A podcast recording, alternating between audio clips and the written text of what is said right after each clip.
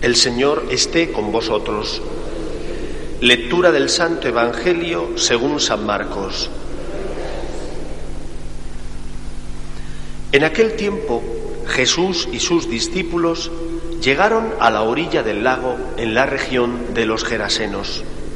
Apenas desembarcó, le salió al encuentro desde el cementerio donde vivían los sepulcros un hombre poseído de un espíritu inmundo ni con cadenas podía ya nadie sujetarlo. Muchas veces lo habían sujetado con cepos y cadenas, pero él rompía las cadenas y destrozaba los cepos, y nadie tenía fuerza para dominarlo. Se pasaba el día y la noche en los sepulcros y en los montes, gritando e hiriéndose con piedras. Viendo de lejos a Jesús, echó a correr, se postró ante él y gritó a voz en cuello, ¿Qué tienes que ver conmigo, Jesús, Hijo del Altísimo? Por Dios te lo pido, no me atormentes. Porque Jesús le estaba diciendo, Espíritu inmundo, sal de este hombre. Jesús le preguntó, ¿cómo te llamas? Él respondió, me llamo Legión porque somos muchos. Le rogaba con insistencia que no los expulsara de aquella comarca. Había cerca una gran piara de cerdos, ozando en la falda del monte. Los espíritus le rogaron, déjanos ir y meternos en los cerdos. Él se lo permitió. Los espíritus inmundos salieron del hombre y se metieron en los cerdos, y la piara, unos dos mil, se abalanzó acantilado abajo al lago y se ahogó en el lago. Los porquerizos echaron a correr y dieron la noticia en el pueblo y en los cortijos, y la gente fue a ver qué había pasado. Se acercaron a Jesús y vieron al endemoniado que había tenido la legión sentado, vestido y en su juicio. Se quedaron espantados.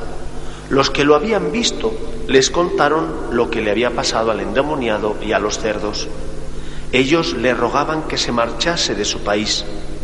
Mientras se embarcaba, el endemoniado le pidió que lo admitiese su compañía, pero no se lo permitió, sino que le dijo, vete a casa con los tuyos y anúnciales lo que el Señor ha hecho por, por su misericordia. El hombre se marchó y empezó a proclamar por la Decápolis lo que Jesús había hecho con él. Todos se admiraban. Palabra del Señor. Este pasaje que acabamos de escuchar nos recuerda ante todo, en primer lugar, que el mal esclaviza al hombre y le hace daño.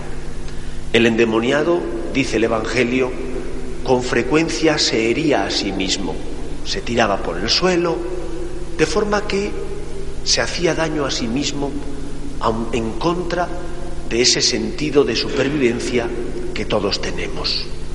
El pecado esclaviza, esclaviza y te hace daño y por lo tanto infeliz y no solo te hace daño a ti, sino que también afecta a los que están a tu alrededor. En primer lugar, a las personas que te aman y te quieren. Y en segundo lugar, a los damnificados por tus malas acciones. Cristo viene a liberarte de ese pecado que te esclaviza y te hace daño. Pero pudiera ocurrir que nos sucediera como a los gerasenos, que le piden a Jesús que se marche que le piden a Jesús que se vaya porque la presencia de Cristo es incómoda. ¿Cuántas veces es así en nuestra vida? Tienes conciencia, la conciencia te dice que está bien y que está mal, a veces te incomoda porque te gustaría hacer lo que te apeteciera sin que nadie te dijera esto está mal. Y puedes correr el riesgo de querer expulsar a Cristo de tu vida para decirle no me compliques la existencia. Quiero ser feliz, quiero hacer lo que me apetezca, quiero ser yo el que diga esto es bueno o esto es malo. En definitiva, volver a caer en el pecado de nuestros primeros padres que quisieron ser como Dios. Cuando uno hace eso, aunque no se dé cuenta, se hace daño.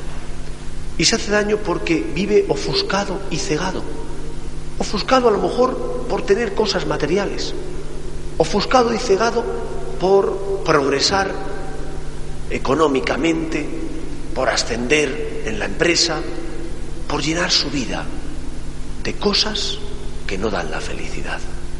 Y por eso es tan importante dejar que Cristo nos libere. Jesús no ha venido a hacerte infeliz ni a complicarte la vida para martirizarte. Al contrario, Él subió a la cruz para liberarte. Él se entregó por ti para pagar el precio contraído por tu pecado. No viene a hacerte daño, viene a liberarte. Lo que ocurre es que, como cuando nos sucede cuando vamos al médico y tenemos una herida y tienen que curarla echándole algún antiséptico, pues a veces escuece porque sana. Cristo viene a sanar tu corazón y a veces eso escuece y a veces eso exige que tengas que luchar contra eso que nace en tu corazón y que sabes que no es bueno, eso que nace en tu corazón y que te hace vivir de forma poco equilibrada, duele, cuesta, pero sana. Y por eso tenemos que ser como el endemoniado, que está dispuesto a seguir a Jesús y que incluso le pide seguir a Cristo y ser un discípulo suyo, fiarnos de Dios, poner nuestra vida en sus manos. Duele y cuesta hacer la voluntad de Dios en muchos momentos, claro que sí, porque el hombre debido a la inclinación al mal siente también ese deseo de no buscar lo bueno, lo bello y lo perfecto. Y siente deseo de ser egoísta, o siente deseo de devolver mal por mal, o siente deseo de pensar solo en sí mismo. Pero ¿a dónde te llevan todos esos caminos? Te llevan al egoísmo, a la desesperación.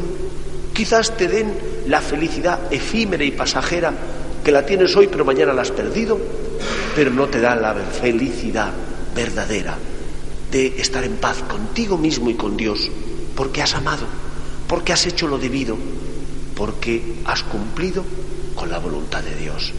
No expulsemos a Cristo de nuestra vida. No le digamos, márchate porque me complicas la existencia. Ese es el camino fácil, pero a la vez también es el camino que esclaviza. Solo el camino del amor, el camino de ser fiel a Cristo, el camino de la misericordia, que te hace entrar en esta vida por la puerta estrecha, porque te tienes que negar a ti mismo, o porque eres generoso compartiendo tu dinero con los necesitados, o porque te entregas haciendo obra de misericordia, visitando a los enfermos o a las personas necesitadas. Solo esa puerta estrecha es la que de verdad te hace verdaderamente y plenamente feliz. No expulses a Cristo de tu vida, porque no ha venido para hacerte daño, ha venido para iluminar, para liberarte, para sanar tus heridas, aunque para llevar a cabo esa misión tienes que fiarte de Él, ponerte en sus manos y dejar que Él guíe tus pasos. Pues vamos a darle gracias a Dios porque Jesús es la luz que ilumina nuestra vida y vamos a pedirle que nos dé fortaleza para confiar en Él y para hacer siempre su voluntad, aunque a veces nos cueste, aunque a veces tengamos que negarnos a nosotros mismos, porque lo que nos pide el Señor es que seamos amor y misericordia. Que Él nos bendiga. Nos ponemos en pie.